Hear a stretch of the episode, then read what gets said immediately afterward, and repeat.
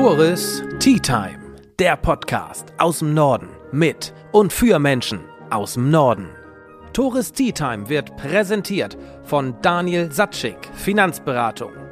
Inflation und teure Zinsen schlagen dir auf den Magen?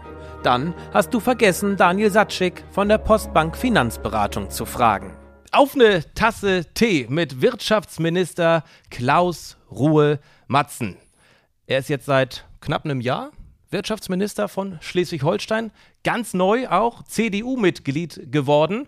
Also Grund genug, ihn mal bei einer Tasse Tee vom Teekontor Nordfriesland besser kennenzulernen und auch zu erfahren und zu lernen, was wir steifen Deutschen doch mal von so einem lockeren Dänen lernen und erfahren können, der einst als Möbelverkäufer anfing, dann Oberbürgermeister von Rostock wurde und jetzt Wirtschaftsminister des schönsten Bundeslandes der Welt ist. Und ich sage, moin Klaus, schön, dass das mit uns beiden geklappt hat. Moin. Moin. Wir hatten gerade schon äh, die Frage vorab, wie geht's? Es läuft. Läuft, ne? Genau. Na, mir geht es sehr gut. Es ist natürlich äh, spannende Zeiten. Ich bin ja. sehr gerne unterwegs in Schleswig-Holstein ja. und deswegen kriege ich irgendwie kaum mit, welcher Wochentag das ist, weil es ist immer auf Volldampf. Aber das sollte auch so sein. Darauf warst du sicherlich auch gefasst, ne? Als du dieses Amt angetreten bist? Dass das kein ja, Spaziergang in Teilen wird? schon. Ne, das war klar, glaube ja. ich, aber äh, ich glaube, wir standen so ein bisschen äh, gerade in den ersten Zeiten des Ukraine-Kriegs ja. äh, nicht ganz wohlwissend, wie lange wird denn das dauern, was bedeutet ja. das für Energie, was bedeutet das für die Betriebe. Äh, das war das eine. Auf der anderen Seite war es natürlich für mich persönlich so, dass ich ja ganz schnell mal im Land unterwegs äh, sein wollte, jede Ort mal kennenlernen, die Akteure vor Ort, Bürgermeister, Landräte, ja, Präsidenten der verschiedenen Kammern und Verbände, dann hat man echt ordentlich zu tun, wenn man erstmal im Bundesland. Ja. Und das Schlimme ist, man ist bei einem Event gewesen, vielleicht waren da ein paar hundert Leute, man hält eine Rede, drückt danach vielleicht 50 Leute die Hand, kriegt einige Visitenkarten und ist irgendwie vier Wochen später mit einigen Leuten zusammen, natürlich eine andere Konstellation und da sagt irgendjemand, wir kennen uns ja schon. Und, und du stellst dich wieder neu vor, ne? Ja. Weil, hm. also das, aber ja. so langsam erkenne ich immer, wenn ich vor einigen, ja. äh, also einem größeren Saal stehe, dann kann ich so, sehe ich, ah, kann die Leute zuordnen. Ja hilft natürlich regional, wenn ich jetzt so wie heute an der Westküste bin, dann treffe ich Leute aus der Westküste. Das Total. ist schon mal ein Anfang. Erzähl mal, wo warst du heute schon, dass man mal einen Überblick bekommt oder einen Einblick in dein Berufsleben? Wir sind jetzt am Dienstag, das zu deiner Information, am Dienstagabend. Wo warst du heute schon? Heute früh bin ich einmal äh, sehr früh aus dem Bett gefallen, habe mir ähm, um, um die ersten äh, E-Mails und äh, digitale Arbeitsgänge gekümmert, hatte meine Morgenlage. Äh, das ist so eine Runde mit dem Ministerium und mhm. dann war ich ins Kabinett. Dort haben wir miteinander äh, besprochen. Dann hatten wir Abteilungsleiterrunde und ich war in Brunsbüttel. In Brunsbüttel haben wir einmal über die Erweiterung B5 diskutiert und gesprochen ja. und dort vorgestellt der Presse. Und dann bin ich jetzt nach Husum gefahren und heute Abend werde ich nochmal eine Rede halten äh, hier ähm, im Bereich der ja, Husumer Infrastruktur. Von daher wird spannend. Ja, dann heißen wir dich mal in Husum. Herzlich willkommen. Husum ist ja bekanntlich, wie du weißt, an der Nordseeküste. Du sagtest, du bist an der Westküste unterwegs. Eigentlich bist du ein Kind der Ostsee. Naja, Kopenhagen. Das, genau, gut, wenn man sagt Kopenhagen, dann stimme ich dem zu. Und ja. ich war natürlich auch jetzt ja, 25 Jahre in Rostock, das ist auch an der Ostsee. Das wollte ich gerade sagen, das habe ich auch noch hinbekommen, das ist auch Ostsee. Ja, und aber als junger Mensch haben meine Eltern entschieden, wir ziehen ja. von Kopenhagen an der Nordsee. Und dort habe ich auch auf einen Kutter gearbeitet. Deswegen, ich würde sagen, ich bin eher ein Junge der See statt der See. Ost- oder Nordsee. Okay. Und ja, ich liebe beides. Ja. Es ist natürlich irgendwie interessanter, wenn der Nordsee so richtig äh, äh, sich auftümelt und der Wind äh, ganz stark ist. Das äh, finde ich großartig. Andererseits ist es in der Ostsee natürlich ganz äh, angenehm für kleine Kinder und so. Deswegen. Ja. Wenn man sich so die touristischen Attraktionen und Ziele, Destinationen in Schleswig-Holstein anguckt, floriert es, würde ich sagen, schon an der Ostseeküste. Nordfriesland und die Nordseeküste haben auch, hat auch was zu bieten. St. Peter-Ording, Büsum, Sylt, Föhr, um einige zu nennen. Husum bleibt in meinen Augen öfter mal auf der Strecke. Ist Husum überhaupt ein Thema im Wirtschaftsministerium, im Tourismusministerium? Absolut, aber ich glaube, das ist auch dann äh, das Ganze unter Wert zu verkaufen, wenn man jetzt sagen würde, bleibt dahinter. Äh, das kennt man, erkennt man sofort, wenn man so wie ich gerade kurz hier durchgelaufen ist. Man sieht, was für Geschäfte es hier gibt, wie viel Gastronomie es hier ja. gibt. Ich glaube, das ist ein bisschen mehr als das, was der äh, Einheimische entspricht. Also man kann erkennen, dass man hier viel Tourismus hat. Sicherlich auch in Teilen dann äh, Tagestourismus und der äh, ja, ehemalige Bürgermeister hat mir auch ein Hotelprojekt gezeigt, das er eigentlich gerne verwirklicht hätte. ich nehme an, hinten am Dockhook, also an der Nordsee, an der Spitze. Genau. Ja. Und es ist natürlich solche Diskussionen, die man immer auch in der ja. Bevölkerung führen wird, wo, wo ja. man sagt, wir wünschen uns mehr Tourismus. Das führt natürlich auch ja. zur Infrastruktur. In manchen Regionen sehr gewünscht und in anderen muss man tatsächlich dann auch mal ein bisschen miteinander diskutieren. Also ich würde aber schon sagen, Husum ist bekannt. Immerhin, das freut uns. Wie läuft denn sowas ab, wenn ein, ein, ein Hotelprojekt hier entstehen soll? Wie kommst du da oder wie kommt dein Ministerium da ins Spiel? Es gibt sehr unterschiedliche Projekte, je nachdem, was und in welche Förderperiode ist es tatsächlich ja. auch denkbar, dass das Ministerium das Ganze mit unterstützt. Äh, und, und, aber das hat ein bisschen mit der Region zu tun, es hat ein bisschen damit zu tun, gerade in welche Periode man äh, sich ja. befindet. Und da kommen wir dann natürlich ins Spiel. Und wir haben natürlich auch eine gewisse ja, beratende oder begleitende Funktion, wo wir sehen, dass wir vielleicht ein bisschen mehr Bedarf haben oder wo man äh, vielleicht nicht ganz so viel Bedarf noch hat an mehr Hotels. Ich würde gleich mit dir über ein Projekt sprechen, das, glaube ich, seinesgleichen sucht in Schleswig-Holstein an der, an der Westküste. Wir wollen über Northvolt sprechen, was die Auswirkungen auf die ganze Region. Aber erstmal möchte ich gerne über dich als Person sprechen. Ich sagte schon eingangs, du kommst eigentlich aus der Möbelbranche. Du hast, wenn ich richtig recherchiert habe, eine Ausbildung gemacht in einem Möbelgeschäft. Äh, nein, ich habe später einen Handelsfachwirt gemacht. Ja, Eigentlich bin quasi, ich quasi ja. Abitur, dann ab in ja. ein Möbelhaus, habe da jahrelang gearbeitet. Ja. Am Anfang immer einen Tag Auslieferung, einen Tag im Verkauf. Okay. Und dann habe ich irgendwann gedacht, ich mache einen Handelsfachwirt, also quasi an Abendschule, äh, das nachgeholt und damit einen Meister im Handel, wenn man so möchte. Das reichte dir irgendwann nicht, dann hast du dich selbstständig gemacht. Genau. Eigenständig Möbel aus Skandinavien verkauft. Ja, man könnte sagen Massivholzmöbel, das ja. trifft es, glaube ich, eher, weil ja. heutzutage kann man da nicht immer von Skandinavien sprechen. Das kann auch Osteuropa, das kann aus Asien. Ja. Die Welt ist nun mal globalisiert. Ja. Also weltweit. Sofas gibt es auch sehr viele, auch meinetwegen aus Deutschland oder Italien. Wir haben spanische Produzenten gehabt. Also mhm. ich würde eher nur sagen, der Stil, also die massive Möbel. Daher ja, das wollte ich gerne selber machen. Mhm. Und mein allererster Möbelhauschef hatte zu mir gesagt, Klaus, wenn du ein gutes Möbelhaus kaputt machen möchtest, dann machst du eine Filiale. Ja. Äh, ich habe nicht auf ihn gehört und wir haben eine Filiale gemacht und dann wusste ich, was er gemeint hat. Man verliert nämlich ein Stück weit Fokus, ja. also auf das Alte äh, und ist dann beim Neuen. Und wenn man dann zurück auf dem Alten schaut, mhm. dann merkt man wieder dem Neuen. Also das ist gar nicht so leicht, wie man sich das vorstellt, aber das waren auch interessante Jahre. Wie alt warst du zu dieser Zeit? Hm, ich glaube, ich war 23, äh, also von daher ist schon einige Jahre her. Es ist einige Jahre möglicherweise her. Ich habe dein Alter nicht nachgeforscht, aber unabhängig davon, 23 Jahre, das ist sehr jung. Also du warst schon sehr jung, sehr weit unternehmerisch. Ja, nun gut, also mit zwölf habe ich mein allererstes Firmen, äh, Firma gegründet, nämlich ein Rasenmäher Company. Da habe ich Rasen gemäht äh, bei den Nachbarn und dann mit dem Gelder, was wir eingenommen haben, habe ich so einen Fahrradwagen mir erworben, damit ich ein immer größeres Gebiet machen konnte. Habe dann auch die Kunden mal angeschrieben, es gibt Preiserhöhungen, weil ich habe mir nicht getraut, direkt mit den Leuten zu reden. Manche haben dann mehr bezahlt, manche haben weiterhin den alten Preis bezahlt. Habe ich richtig Bücher geführt und habe so Seidenschneider und immer neues Gerätschaft gekauft. Da war ich zwölf. Also ich würde schon sagen, dass es eher da war, dass mein Start als Unternehmer äh, geweckt war. Du galtst ja als, in Schulzeiten auch als Überflieger. Sehr gute Noten geschrieben. Und wenn ich auch richtig recherchiert habe, sagt immer ein Lehrer zu dir, der Klaus, der wird auch mal Minister oder der wird mal. Bundeskanzler, also Staatsminister von Dänemark. Ähm, und äh, nun gut, ich weiß, gut. vielleicht habe ich da viel diskutiert in der Schule. Bist, äh, bist, du einer, der viel diskutiert?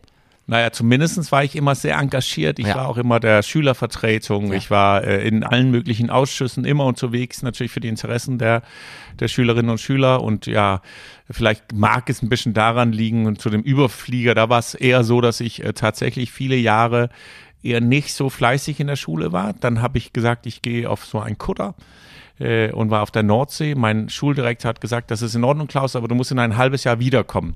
Ich wollte einfach mal die Welt erleben und ich hatte irgendwie keine Lust mehr auf Schule. Draußen auf der Nordsee merkt man, dass die Welt dann auch mal eine ziemlich raue Kante haben kann und merkte, streng dich an. Ich kam äh, zurück in die Schule und dann hatte ich danach das beste Abitur in, in dem Jahrgang. Äh, von daher hat sich das, glaube ich, für mich profitiert, einmal auch Kräfte zu probieren.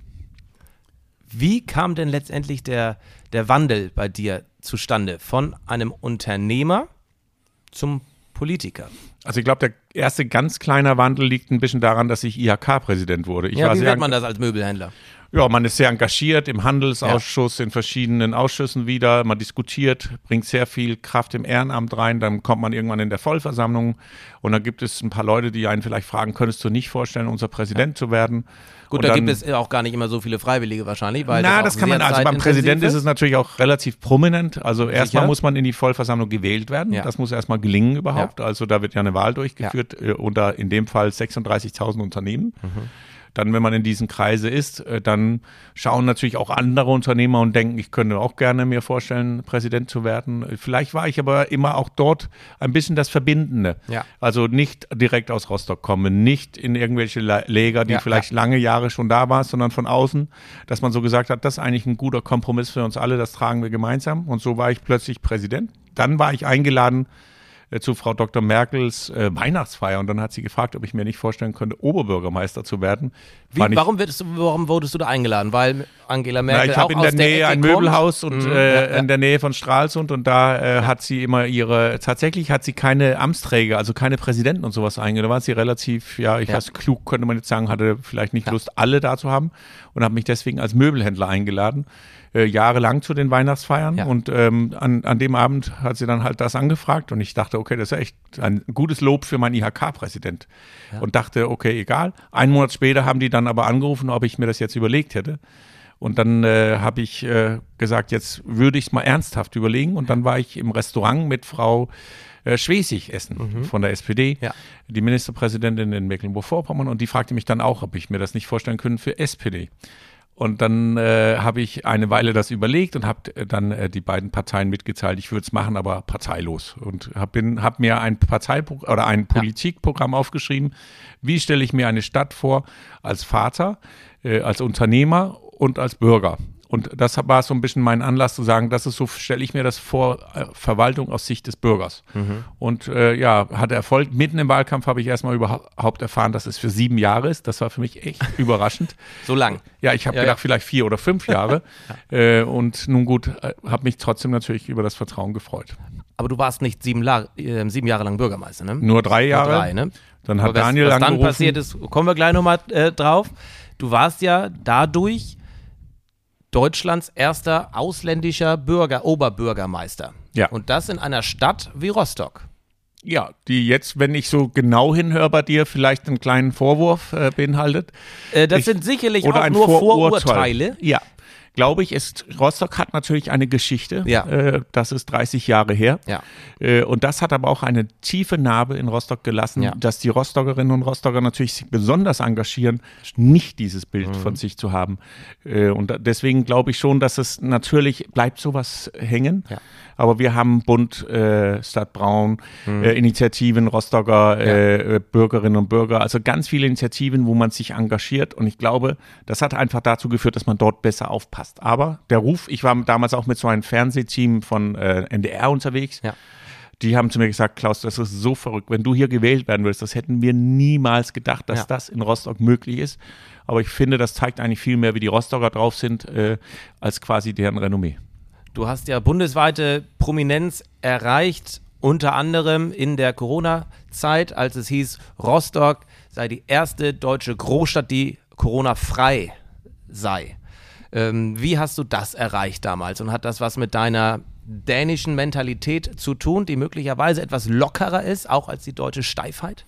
Naja gut, ich glaube, als erstes haben wir natürlich sehr schnell reagiert. Äh, als wir vier Erkrankten äh, hatten in ganz ja. Rostock mit über 200.000 Einwohnern, habe ich äh, der Ministerpräsidentin mitgeteilt, dass ich meine Schulen schließen werde und ein, ein quasi ein Lockdown in allen öffentlichen Bereichen machen, äh, Stadtverwaltung, Bibliotheken und all sowas. Und dann hat sie mir gesagt, nee, du kannst nicht die Schule lesen. Ich hatte aber das Infektionsgesetz gelesen und darin steht, dass ich das kann und vor allen Dingen, dass man das tun muss, bevor die Pandemie da ist. Zur gleichen Zeit hatte man, glaube ich, 1200 Fälle in Bayern. Äh, also da war schon, da rollte auf uns was zu.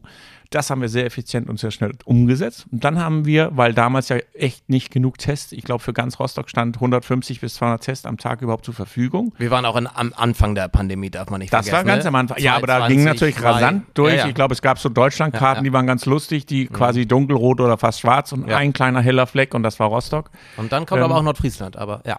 Na, das kam aber erst später. Kam später? Ja, ja, okay. zu dem Zeitpunkt, ja. da wurden wir kleines gallisches Dorf genannt. Ach, aber, wart das? Äh, ja, wir ja. haben tatsächlich ja. auch da ähm, Tests durchgeführt, aller Krankenhäuser, äh, Polizisten, Feuerwehrleute. Ähm, und da haben wir aber damals von der Landesregierung erfahren, das dürft ihr nicht machen, weil das mhm. ist eine Bestechung. Äh, kostenlose Test für die äh, Beamten. Und da habe ich mich aber gewehrt.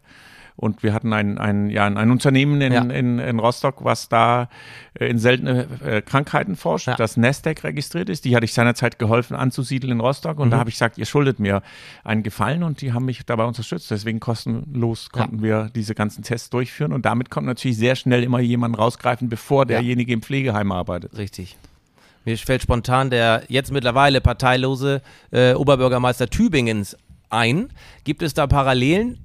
Bei euch beiden? Verstehst du dich mit ihm? Hast du Kontakt naja, wir haben, mit Herrn Palmer Wir haben gehabt? tatsächlich mit Boris Palmer und äh, mit Markus Lewe, das ist der Oberbürgermeister von Münster, immer wieder uns auch ausgetauscht. Ja. Äh, wir haben natürlich auch irgendwann gemerkt, dass der ein oder andere da ist. Der hatte auch einige Initiativen einfach in eigener Hand, Firmen gefunden, die ja.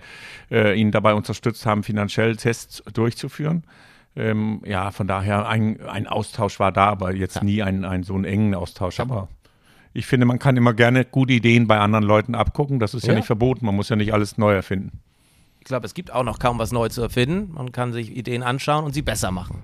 Oder kombinieren. Ja. Das ist eigentlich immer mein äh, Ausdruck für Innovation. Ja. Der besteht eigentlich immer darin, dass man bestehende Technologien miteinander neu kombiniert. Ja. Damit entsteht eine Innovation. Mhm. Und ist eigentlich die leichteste Art der Innovation.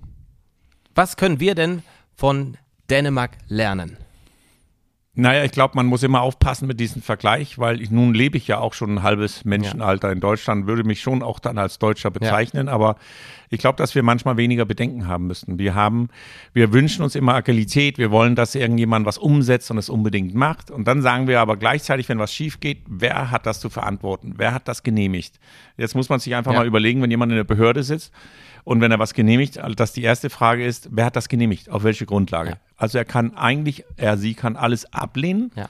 Wenn er das tut, ist alles safe. Wenn demjenigen irgendwie einen Weg sucht, um was zu ermöglichen, dann kann es später Ärger geben. Und, mhm. und, das ist auch etwas, was wir immer in Deutschland fordern. Wir wollen dann immer, dass irgendwo ein Kopf äh, weg ist.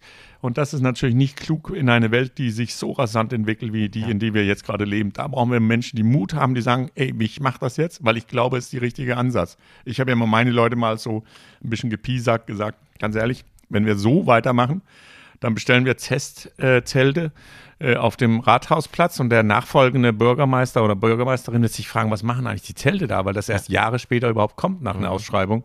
Und so kann man in Krisen nicht arbeiten, so kann ja. man eigentlich im Alltag auch nicht arbeiten. Stößt du da manchmal auf äh, Grenzen und wie empfinden das deine äh, Ministerialkollegen? Sind die ebenso drauf wie du, sag ich mal? Na, ich glaube, das Gute an, an den Ministerien ist, dass wir jeweils unseren Gebieten haben, unsere Ressorts. Ja. Und das heißt, da kann ja jeder quasi seinen Stil auch haben. Und ich treffe da im Gegenteil, finde ich, wir haben ein sehr gutes Miteinander, wir sprechen gut miteinander. Ja. Ich kann auch, die ersten Tage habe ich natürlich sehr viel, gerade unsere Innenministerin, mhm. äh, die etwas erfahrener ist, gefragt, wie macht man das und jenes. Ja. Ich habe zum Beispiel im Landtag geklatscht und dann erfahren, das darf man gar nicht als Minister oder darf nicht, weiß nicht, man macht es nicht. Und deswegen ähm, habe ich äh, da, musste ich ein bisschen was lernen. Einfach ein neuer Job und ich finde, das ist auch gar nicht verkehrt zu sagen, ich weiß nicht, wie es geht, kannst du mir helfen? Und damit habe ich dann auch immer wieder äh, ja echt positive Erfahrungen ja. gemacht. Und die wissen auch alle, ich glaube, am Anfang haben alle geguckt nicht, dass ich irgendwie versuche, mich irgendwo einzumischen beim Energie oder irgend ja, solche ja. Themen, weil ich vielleicht auch etwas unbedacht mal gesagt habe zum Thema Energie müssen wir das und das und das. Das ist beim Energieminister. Und dass er dann vielleicht ein bisschen nervös wird und sagt, Klaus, so geht das nicht. Äh, bis er irgendwann merkt, dass ich das nicht in irgendeine böse Absicht mache, sondern einfach nur, weil es auch um Unternehmen geht, auch um Energie bei Unternehmen. Und dass ich da natürlich nicht die Tagesordnung setze, sondern das ja. mal in einer Diskussion mit erwähne. Du warst drei Jahre lang Oberbürgermeister von Rostock. Keine sieben. Nach drei Jahren kam ein Anruf oder was auch immer. Daniel Günther, Ministerpräsident von Schleswig-Holstein, hat Kontakt zu dir aufgenommen und wollte dich. Ja, Warum? hat angerufen, gesagt, Klaus, komm mal hierher, lass uns ja, reden. Ja, ja. Und dann hat er zu mir gesagt, dass es gibt mehrerlei Themen. Zum einen, wir stehen vor mit Sicherheit herausfordernden Zeiten. Ich brauche einen krisenfesten Wirtschaftsminister. Äh, hat auch die Aufgaben aufgezählt, das Ganze auch ein Stück weit, ich sag mal, ja. schmackhaft gemacht. Sagt, wir haben die Fehmarn-Belt-Querung. Das ist äh, einer der ja. größten ja. Äh, Infrastrukturprojekte in der EU. Äh, und wir haben äh, den Wunsch einer Ansiedlung einer Batteriefabrik. Äh, auch das ist, wäre quasi. Das war damals schon Thema. Das war ja, es wurde damals schon ja, besprochen. Ja. Das wäre ja ein Meilenstein für Schleswig-Holstein, wenn das ja. wünscht, äh, gelingt. Und wir wollen ein grünes Industrieland werden. Gleichzeitig wollte ich gerne eine verstärkte Zusammenarbeit mit Dänemark. So, wenn ein Ministerpräsident das sagt, einen anruft und sagt, dann fährt man natürlich nach Hause und überlegt sich, wie oft werde ich wohl so einen Anruf bekommen in ein Bundesland, das so nah an Dänemark ist. Also nach Bayern oder Baden-Württemberg wäre ich nicht gegangen. Äh, so, erstens. Und zweitens, und das ist auch wirklich so gemeint, Daniel Günther ist genau so wie er ist, vor eine Kamera, hinter eine Kamera. Also wirklich ein Mensch, der einen mitnimmt, motiviert, begeistert. Also jemand, auf den man auch Lust hat, mit zusammenarbeiten. Und da könnte es ja sein, dass es andere Kollegen in Deutschland gibt, wo ich vielleicht nicht direkt Ja gesagt hätte. Auf jeden Fall dachte ich, das ist irgendwie ein Paket, was passt. Und man muss auch nochmal sehen, es ist Wirtschaftsminister, Verkehrsminister, Arbeitsminister, Technologieminister und Tourismusminister. Also auch schon ordentliche Batzen an Verantwortung. Ja.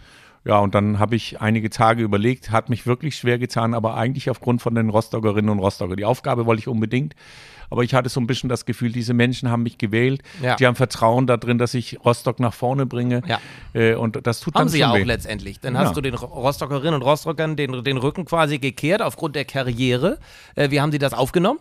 Sehr unterschiedlich. Ja, also ich treffe jetzt nach wie vor die du Kassiererin. Nein, ich bin am Wochenende. Nein, ja. hauptsächlich kann man nicht sagen. Nee, zwei also Tage die Woche. Hauptwohnsitz eher. Genau. Ja, ja, äh, zwei offiziell. Tage die Woche bin ich in, in Rostock. Äh, das gelingt auch nicht immer, weil manchmal gibt es auch Wochenendtermine. Aber ich versuche am Wochenende in Rostock zu sein. Äh, und da treffe ich natürlich Rostockerinnen und Rostocker. Da gibt es, also man könnte sagen, der einfache Bürger, der nicht so in dem politischen Bobble drin steckt, die mhm. sind natürlich traurig und fragen sich, oh, Klaus, das war so schön. Ja. Äh, so auf diese Ebene. Dann ja. gibt es die politische Bobble-Ebene. Da versucht man natürlich immer irgendwie Steine, ähm, mhm. ja, das, das, klingt ja auch nicht fair, aber. Ja. Also es ist halt ein anderes Umfeld Sicher. und die, glaube ich, sind nicht so ganz traurig, dass ich nicht mehr da bin. Und bevor wir über äh, besagte große Projekte sprechen, möchte ich noch über deine Parteizugehörigkeit sprechen, denn du bist jetzt neuerdings CDU-Mitglied, für viele sicherlich nicht sonderlich überraschend gewesen. Du hattest Manuela Schwesig angesprochen, sie hatte dir damals auch die SPD ans Herz gelegt.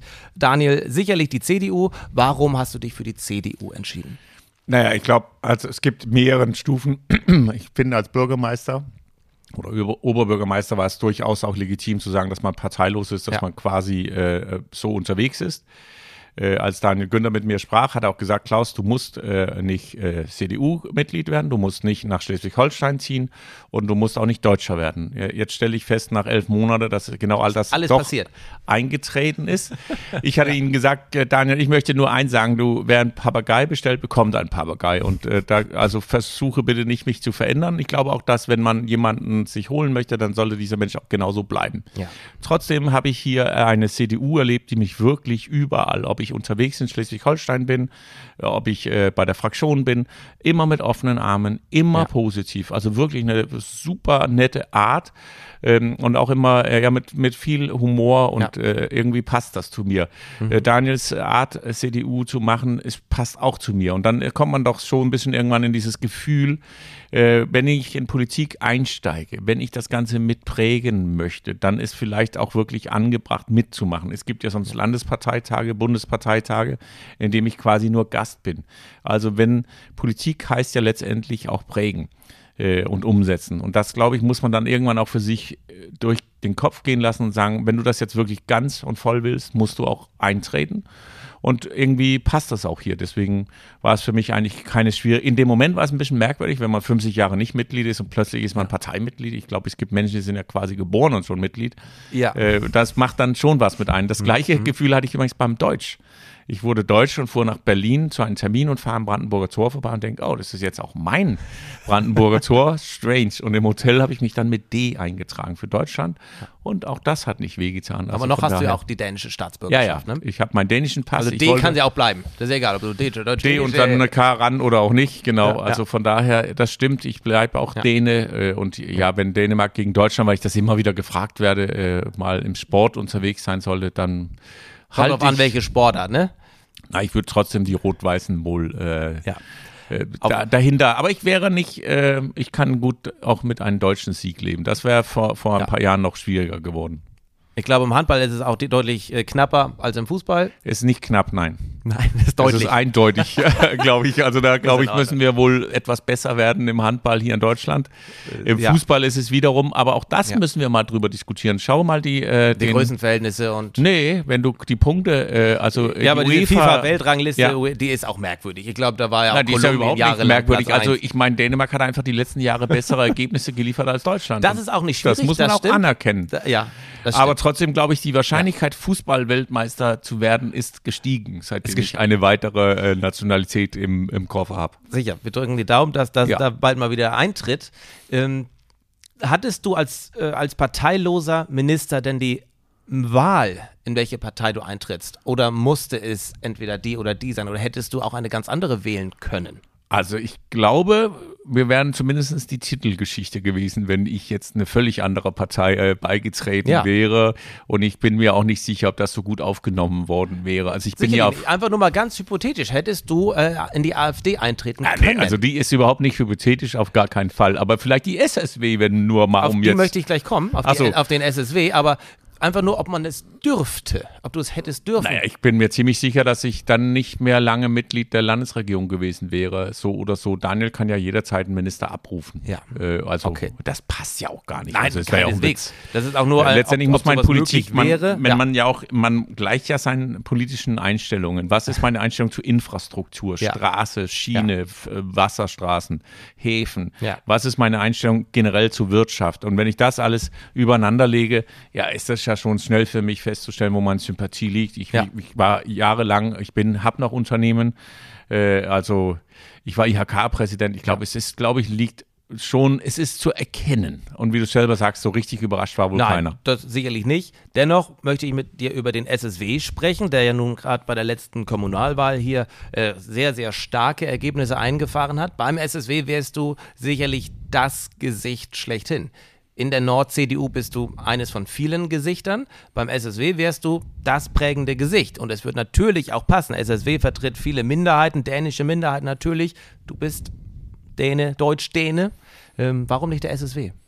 Also, äh, SSW ist sehr sympathisch. Die Leute kämpfen für gute Sachen. Ja. Aber am Ende des Tages muss man trotzdem, äh, glaube ich, wenn wir das eben, wenn wir mal so einen, einen Matrix aufstellen würden ja. und ich würde äh, mit verbundenen Augen immer ankreuzen, kommt am Ende deutlich mehr CDU-Punkte zusammen. Ja. Äh, ich mag aber gerne mit SSW auch zusammenarbeiten. Sie haben wirklich Wichtiges, was auch nicht, äh, ich hab, war gestern mit denen zusammen und ein interessanter Aspekt war tatsächlich, also ich war in Flensburg gestern, dass sie auch mich anders sehen, mhm. weil ich bin ein hier zugereister Däne und die Minderheit ist, äh, sind die Dänen, die es nicht mehr zurückgeschafft haben. Äh, also die sehen das tatsächlich mental okay. ganz anders. Ja. Äh, aber trotzdem kämpfen sie für gute Sachen. Sie haben ja. ja, auch generell in der Politik gute Meinungen. Wir als Landesregierung haben wir auch gute Gespräche mit ja. die. Sie kommen mit ihrer Vorschläge, wir diskutieren mit sie. Sie sind immer irgendwie mal Opposition, mal ja. ein Stück weit Regierung. Das finde ich eigentlich eine kluge Art der Politik. Vielleicht ist es auch das, was honoriert worden mhm. ist. Natürlich sind sie auch sehr stark regional verortet. Also sie haben die regionalen Themen ganz stark. Ein CDU muss natürlich ein bisschen über eine weitere Spanne letztendlich decken. Daher, ich finde mhm. das gut, dass die unterwegs sind. Die machen auch, das muss man nur einfach mal sagen, unser Landtag hat weder Linke noch AfD. Äh, also das ist schon echt ein ja. Segen, ja. Äh, dass wir dort ein sehr gutes politisches äh, Miteinander haben. Ja. Da gibt es auch mal Diskussionen, wo man, glaube ich, wenn man von außerhalb da sitzt, denkt, was ist da heute los? Aber es ist trotzdem auf eine gute und konstruktive Art und Kritik soll, soll auch sein. Äh, die kann ja auch mal positiv sein, von daher, also deswegen, ach, mit die habe ich, äh, die sprechen auch immer mit mir Dänisch. Ja, wir hatten äh, im Vorgespräch kurz platt miteinander gesprochen. Das beherrschst du ja auch. Naja, das war eher mäßig, würde ich sagen. ja, ich würde auch sagen. Aber darum soll es nicht gehen. Wir wollen nochmal über Northvolt sprechen. Das größte, würde ich sagen, schleswig-holsteinische Infrastrukturprojekt der letzten Jahrzehnte kann man nicht anders sagen, wenn es denn ähm, umgesetzt wird. Kannst du uns da mal abholen? Wir befinden uns jetzt Anfang Juni 2023. Wie hoch ist die Chance, dass es wirklich realisiert wird? Sehr hoch. Also es ist nicht nur einer der größten Ansiedlungen, es ist ein echter Meilenstein. Ja. Das wird Schleswig-Holstein verändern. Eine solche Ansiedlung wird die Zukunft von Schleswig-Holstein in eine neue Richtung bringen. Wir wollen grünes Industrieland werden. Es ist viel getan worden, um es zu ermöglichen und es muss auch noch viel gemacht werden, weil wir eben ja. bei Sprache war. Es war natürlich vom großen Vorteil, dass ich mit dem CEO äh, Peter Carlsen dann auch Dänisch-Schwedisch reden konnte. Schweden, ne? Genau. Und da sind viele äh, Überschneidungen sprachlich? Ja, da kann man sich äh, man miteinander sich verständigen. Also konnten okay. wir auch äh, Gespräche führen äh, auf äh, Skandinavisch quasi.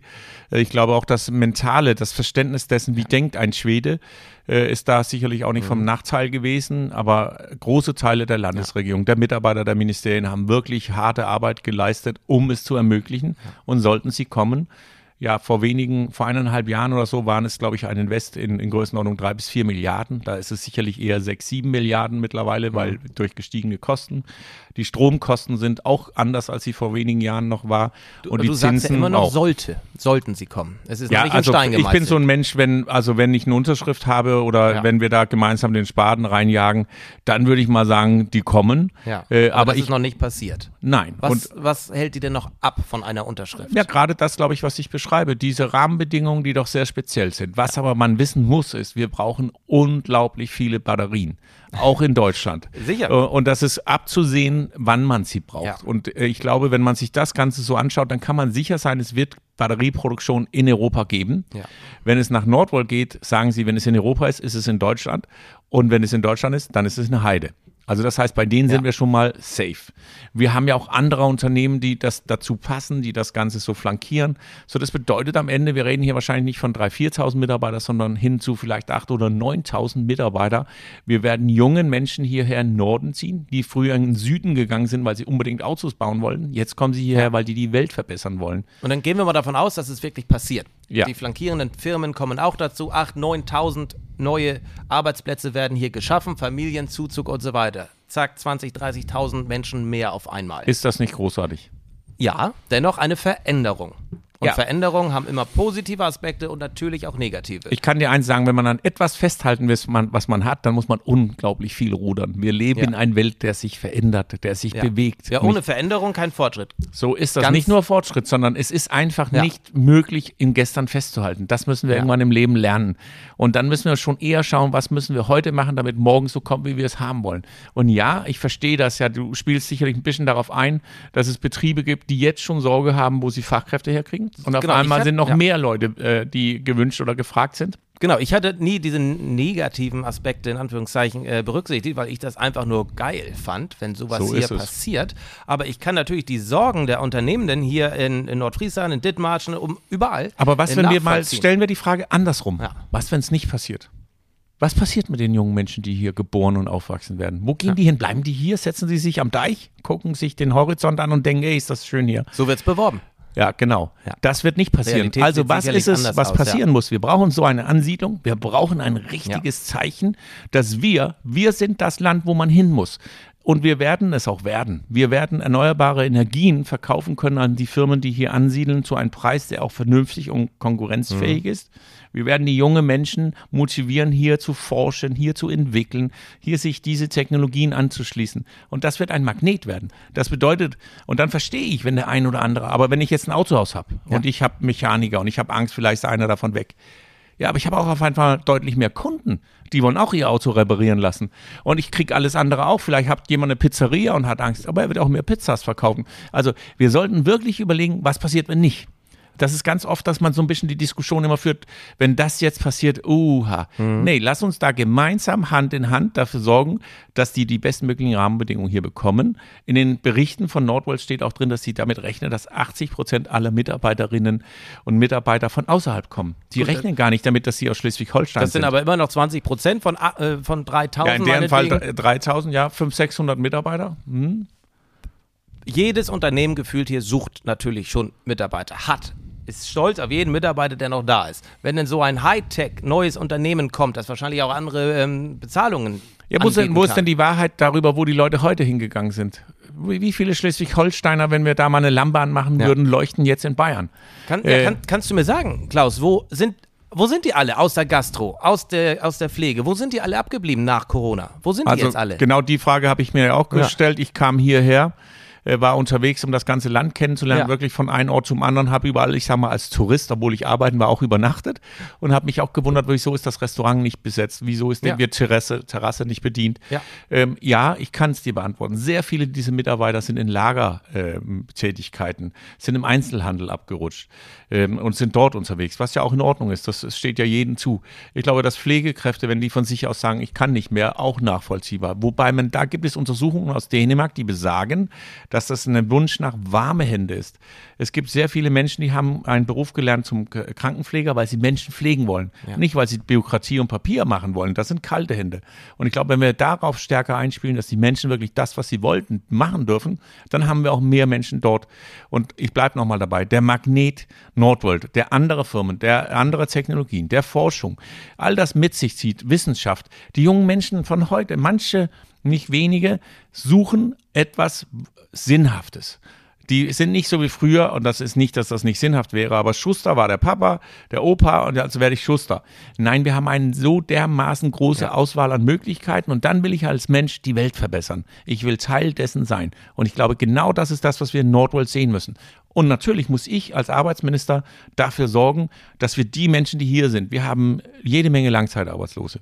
Wir haben Menschen mit Migrationshintergrund. Wir haben Frauen, die nicht richtig zurück im ersten Arbeitsmarkt finden. Ähm, Und wir haben mein sogenanntes Graues Gold, was ich auch immer wieder anspreche. Menschen, die in Rente gegangen sind, die wir vielleicht zurückholen Ja, und können. da Und- werden ja einige, einige kommen. Ah, Dazu will ich ja nur, ja, absolut. Da will ich nur einmal verdeutlichen, weil es immer ein bisschen nervös macht. Ich werde jetzt nicht vor irgendwelche Pflegeheime fahren und da die Leute rauszerren und sagen, so jetzt wird gearbeitet, sondern es geht natürlich darum, dass man vielleicht zwei, drei Stunden arbeiten kann, Ja. vielleicht auch mal in einem anderen Betrieb. Das, wozu man Lust hat, mal seine Expertise weitergeben, einsetzen, vielleicht für die jungen Menschen. Wir haben auch jetzt gerade aktuell 10.000 freie Lehrstellen und nur 5.000 junge Menschen, die eine Lehrstelle suchen. Leider passt es natürlich nicht. Einer wohnt Ja. an der Westküste, der Betrieb ist vielleicht an der Ostküste.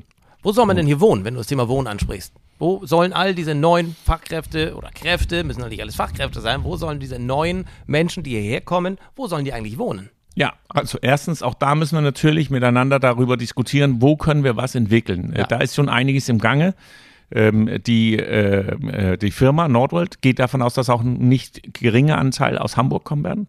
Und deswegen wollen sie ja auch, dass wir die Marschbahn elektrifizieren, dass wir sie schneller machen, Ja, damit du, man du kennst die Tour von Hamburg nach Heide, das ist nervig. ja Also absolut. das wird ja kein, äh, da reißen sich die Leute ja auch nicht drum, da mit dem Auto hin und her zu gucken. Bestimmt nicht. Und wenn wir das dann hinbekommen, dass wir ein attraktives Schienenangebot haben, dass der ein oder andere auch dort vielleicht einloggen und schon arbeiten kann, das ist ja auch ein bisschen die Arbeitswelt von morgen. Das muss ja Genau. nicht heißen, das gilt erst dann, wenn ich im Beruf, Büro bin, sondern ich kann vielleicht auch mal unterwegs arbeiten. Und das wird dazu führen, mit mehr Flexibilität, dass das einfach wichtig ist, dass wir ein anständiges Bahnangebot auch haben. Aber ich Du hast finde schon, mal, hast schon mal auf der Marschbahn versucht, äh, digital zu arbeiten, ne? Nein. Aber da kann ich dir wiederum sagen, dass wir gerade sechs Millionen bereitgestellt haben, um ein Refresh an die Züge, die an der Marschbahn unterwegs sind, äh, so auszustatten, dass man dort auch Empfang haben. Das Interessante ist, weil ich bin ja auch gleichzeitig der Minister, der für äh, Funknetze unterwegs bin und ich äh, beschwere mich regelmäßig bei den großen Anbietern, wieso ich jetzt gerade keinen Empfang habe. Dann höre ich, nee, wir haben 99 Prozent Abdeckung. Sag ich, das heißt, ich bin immer auf diesem Immer- einen Prozent unterwegs, wo keine. Immer, ja. Dann sagen die, nee, das liegt an deinem Auto. Sag ich, gut, wenn ich in Dänemark bin, scheint das da kein Problem zu sein. Ja. Dann sagen sie, du fährst zu schnell, weil Ja. ab 200 km/h ist auch ein Problem mit dem Empfang. Dann sage ich, ich stehe aber hier gerade im Stau in Plön. Ja. Also es kann nicht so ganz zu erklären. Und das heißt, wir müssen darüber reden, was heißt das eigentlich? Die Norm ist, es muss jemand an der Bahngleis sein Handy hochhalten können und Empfang haben. Das entspricht aber nicht der Zugfahren. Es muss jemand an der Bundesautobahn stehen, sein Handy hochhalten. Auch das entspricht nicht äh, die Realität. Und da müssen wir hinkommen. Also mache ich da natürlich massiven Druck, dass das besser ausgebaut Ja. wird, die Qualität besser wird. Wenn die Mor Welt von morgen ist digital. Die Welt von morgen ist eigentlich die Welt von heute. Ja, ja. Hat den Anspruch, dass wir natürlich diese Infrastruktur auch im Griff haben. Im Grunde genommen sind wir beim Glasfaser sensationell gut unterwegs. Das glaubt man gar nicht. Das will ich nur unbedingt noch sagen. Schleswig-Holstein ist an erster Stelle mit 65 Prozent der Hausstände, die erreicht werden können. Deutschlandweit 26. Das ist also, als ich das gehört habe, ist mir die Kinnlade runtergefallen. Das äh, höre ich auch erstmals, weil Glasfaser soll auch das letzte Thema kurz äh, sein. Wir sehen im Hintergrund Glasfaserausbau in Husum. Äh, geht voran. Da war ich auch hier mit dem ersten Spatenstich, auch einer meiner Termine hier ja, in Husum. habe ich in der Zeitung äh, gesehen. Äh, wunderbar, das geht auch voran. Die äh, Stadtwerke Husum sind da, preschen da äh, voran, waren, sind schon in vielen Ausbaugebieten aktiv, werden doch allerdings stark durch die Telekom ähm, konkurriert und auch unter Druck gesetzt. Ja, und das muss man jetzt auch richtig einordnen. Tatsächlich ist es so, dass Husum lange Jahre irgendwie ja. dafür gekämpft haben, endlich auch ein Glasfaser vernünftig zu bekommen. Äh, da gab es irgendwie keine Lösung, bis man dann irgendwann gesagt hat, man hat auch angefragt äh, bei den großen Anbietern, wollt ihr das nicht machen? Es kam irgendwie nicht so eine richtige, vernünftige Rückmeldung, weswegen man dann gesagt hat, wir machen eine eigene Initiative, jetzt starten wir durch. Deswegen war ich ja auch da, weil das finde ich auch großartig, wenn man von Total. sich aus sagt, jetzt machen wir es. Aber auf einmal kommt nee, die Telekom Genau, und das ist das Problem jetzt im Nachgang und das, ja. darüber müssen wir auch in Deutschland diskutieren. Ja. Wir haben noch nicht mal alle und dann überbauen manche. Also das heißt, man macht ein Kabel und dann kommt nochmal das nächste. Und dazu muss man wissen, es ist Open Source. Also das heißt, das Kabel, was liegt, darf jeder nutzen. Ja. Es ist also gar nicht notwendig, eine eigene Ausbau zu. Und da würde ich mir natürlich auch von allen Anbietern wünschen, geht doch erstmal dahin, wo noch nichts angeschlossen ist. Wir haben ja immerhin dann noch 35 Prozent ja. Hausstände, die nicht angeschlossen sind. Diese Diskussion führen wir regelmäßig. Telekom sieht das Ganze als einen Wettbewerb. Ist es sicherlich Wettbewerb auch. Wettbewerb ist ja auch äh, richtig und wichtig, ganz klar. Dennoch wird der Telekom doch vorgeworfen, da kann ich nur die Stadtwerke Husum zitieren, dass sie sogenanntes Cherry-Picking betreiben, dass sie sich nur die tollen Stücke, die wirtschaftlich interessanten Stücke aussuchen, auspicken und dann wieder abhauen. Ist das so und wie kann man dagegen angehen? Naja, ich glaube nicht, dass man direkt vom Cherry-Picking, also vielleicht für, also man würde, glaube ich, ich weiß gar nicht, wie das auf Deutsch heißt, aber ich, das würde ich ja, den. Ähm, die also, Kirschen pflücken oder die Rosinen picken, so. Ja, genau. Sich nur die Rosinen picken ja. ist, glaube ich, äh, nicht ganz fair. Ja. Natürlich schauen sie, wo sie eine hohe Wirtschaftlichkeit haben, wenn sie einen Ausbau betreiben. Äh, letztendlich ist das auch ein Konzern, was darauf auch ausgewiesen ist, Gewinne zu machen. Ja. Äh, und dass man aber natürlich verärgert ist, wenn man über Jahre dafür kämpft, man dann sagt, komm, wir machen das jetzt hier. Und dann kurze Zeit danach, oh Wunder, kommt jemand anderes, sagt, ich mache es auch hier. Ich würde aber schon sagen, dass die jetzt nicht nur irgendwo eine Hauptstraße Straße machen, sondern dann machen sie es auch richtig. Aber ja. das Problem ist natürlich, dass sie damit Husum ja. äh, massiv unter Druck setzen, weil die müssen natürlich jetzt schauen, dass sie auch genug Kunden haben, damit ihren Ausbau sich lohnt. Und mhm. das ist letztendlich auch der, das Geld der, der, der Menschen, die hier leben. Richtig. Äh, deswegen ja. ist das problematisch. Wir diskutieren das regelmäßig. Ich wünsche mir da, äh, dass wir erst viel deutlicher, wenn wir, ich sage mal, über 90 Prozent werden und äh, es fehlen noch die ein oder andere allerletzte Ecke irgendwo im ja. Wald, dann können wir darüber reden, dass man vielleicht nicht mehr sagt, das ist jetzt für uns attraktiv, sondern wir nehmen nochmal ein anderes Gebiet an. Das mhm. ist sehr ärgerlich. Wir haben angefangen mit dir und dich als Möbelhändler vorgestellt. Abschließend, ich bekam eine Frage von einem befreundeten Möbelhändler, Möbelbischof. Äh, die und die ganze Branche erwartet einen Konsumrückgang äh, von 40 Prozent. Was kann man dagegen tun? Was kannst du als Minister für unter anderem Wirtschaft dagegen tun oder dafür tun, dass der Konsum in Schleswig-Holstein wieder steigt, dass mehr Möbel gekauft werden, dass mehr Mö Sofas gekauft werden, dass generell mehr Konsumgüter gekauft werden? Ja, also nun würde es ja auf die Hand liegen, wenn ich sagen würde, dass ich, äh, dass wir mehr Sofas kaufen. Genau. Und wie dass ich jetzt losgehe. Ja, also ich glaube, dass das allererste ist, was wir alle miteinander lernen müssen. Wir haben durch Corona gelernt, wir haben ein Problem, wir fragen nach dem Staat. Jetzt muss der Staat mich hier unterstützen. Das wird nicht gelingen. Dazu ist Deutschland gar nicht in der Lage. Was ich glaube, ich bin ja, ich habe ja selber noch Möbelhäuser. Von daher ist mir das bestens bekannt mit dem Konsumverhalten. Äh, andererseits glaube ich, kann man den ersten Trost an deinen befreundeten Möbelhändler geben. Es wird immer Betten geben. Es wird immer Sofas geben. Es wird auch immer Tische geben. Es kann aber sein, dass Herr und Frau Meier sich jetzt sagen, das Sofa hält jetzt noch mal ein Jahr länger. Also es wird definitiv wiederkommen. Erstens. Also dann würde ich sagen, kann man auf gute Qualität, wie man mit seinen Kunden umgeht, definitiv setzen. Und zu guter Letzt, und das ist an uns allen gerichtet, wir müssen Vertrauen haben. Wir müssen ein Licht für die Menschen sein. Du musst jemand sein, an dem sich anderen orientieren können. Sei ein Leuchtturm. Und sei da draußen und mache den Leuten diese Vertrauen der, der Verlässlichkeit. Es geht uns gut. Es geht uns gut. Wir haben von nicht weit weg hier einen Krieg. Und trotzdem sind wir hier. Wir haben unseren Alltag. Und ich glaube, es müsste mehr ein Ruck durch uns gehen, dass wir alle sagen, ich bin Teil der Lösung, ich bin nicht ein Teil des Problems. Äh, und ich bringe mich ein und ich bin Optimist in meinen Sportverein, in mein Unternehmen. Wenn ich Menschen treffe, strahle ich und sage, ey, das kriegen wir auf jeden Fall auch gerissen. Und ich glaube, diese Mentalität hat Schleswig-Holstein. Nur manchmal sind nicht ganz so laut. Und da ist mein Lieblingsspruch dazu, wenn schon das Wasser bis zur Unterkante Oberlippe steht, ist das Schlechteste, was man tun kann, den Kopf hängen lassen.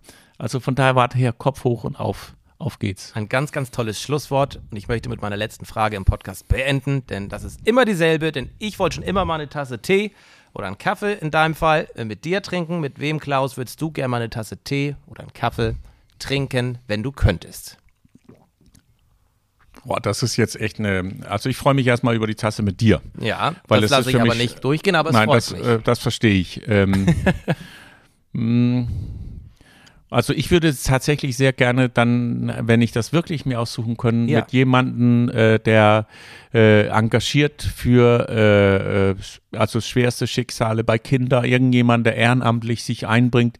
Wenn es irgendjemanden gibt, der sagt, ich wünsche mir, ich könnte auch mal mit einem Wirtschaftsminister eine Tasse Kaffee, wäre es mir die größte Freude, weil ich liebe das Ehrenamt in Deutschland, die Art und Weise, wie die Leute sich füreinander einbringen.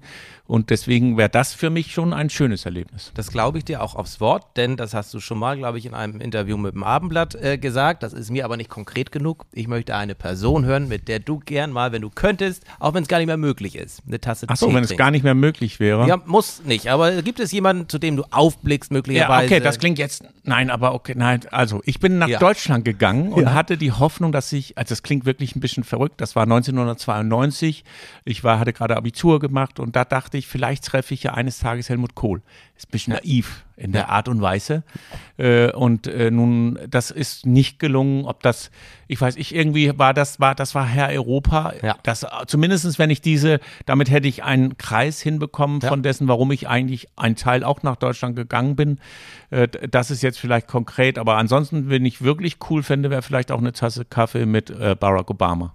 Ja, das kann ich unterstreichen. Und ich glaube, man merkt auch, dass dich die CDU immer geprägt hat. Einmal durch Helmut Kohl, dann der Anruf von Daniel Günther, dann die Einladung von Frau Dr. Merkel.